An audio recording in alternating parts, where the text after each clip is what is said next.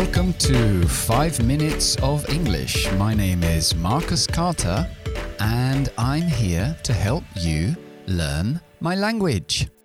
Hoy os quiero hablar de un sonido que se llama schwa. Es el sonido más común en la lengua inglesa. Por lo tanto, muy importante dominarlo y utilizarlo bien.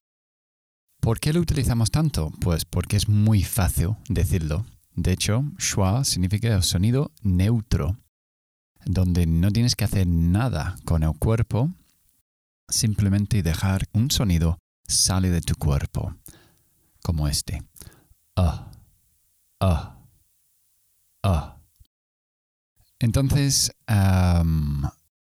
es tan importante porque hay muchas palabras y esto no se suele enseñar en los libros cuando uno está aprendiendo inglés. Hay muchos sonidos que tienen doble pronunciación, lo que llamamos la pronunciación fuerte y la pronunciación débil. Y esas palabras son de función gramatical, no son palabras de contenido, no son verbos, ni son sustantivos, ni son adjetivos, ni adverbios, sino son preposiciones, o son conectores, o son verbos modales, auxiliares, ese tipo de palabra de, conido gramatical.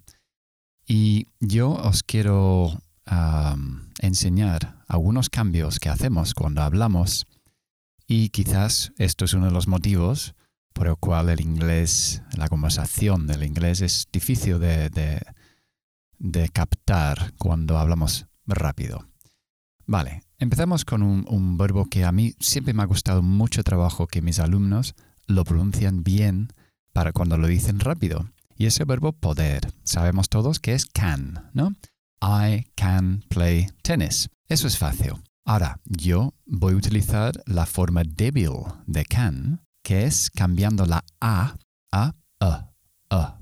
Y la schwa nunca es un sonido acentuado siempre tenemos que decirlo lo más rápido posible. Y aquí es donde está el problema. inglés es una lengua que el ritmo lo marca las acentuaciones, no como en el castellano, que el ritmo lo marca las sílabas. Y es una destreza difícil, porque a veces tenemos que meter tres palabras antes de una acentuación y luego solo hay una. Entonces, can, cuando lo convertimos a su sonido débil, es kun. Kun. Pero no solamente es kun, sino lo voy a decir lo más rápido posible, desde el sujeto hasta el verbo. Y entre medio meto mi kun. I can play tennis. I can play tennis. En lugar de decir I can play tennis. Y esto es una de las formas muy buenas de diferenciar entre el afirmativo de can y el negativo que es can't. O sea, el sonido negativo car, como coche, can't y el sonido afirmativo can. I can play tennis. I can't play tennis. Solo por la longitud de la vocal yo distingo entre afirmativo y negativo, al margen de la NT que hay al final. Algunas más palabras son, por ejemplo, some, algunos, ya es some. Give me some sugar, please. But pero.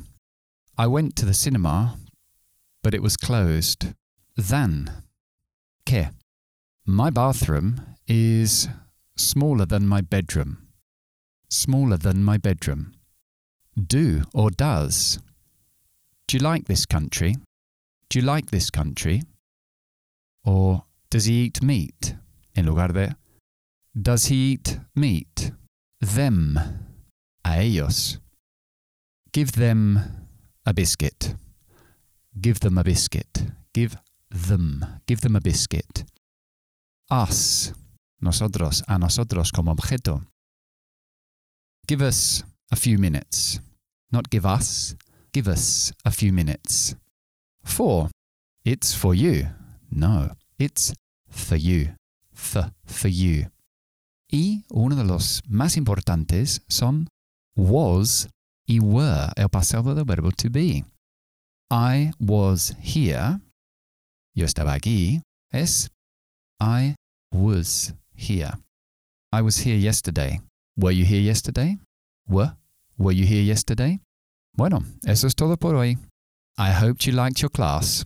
See you next time.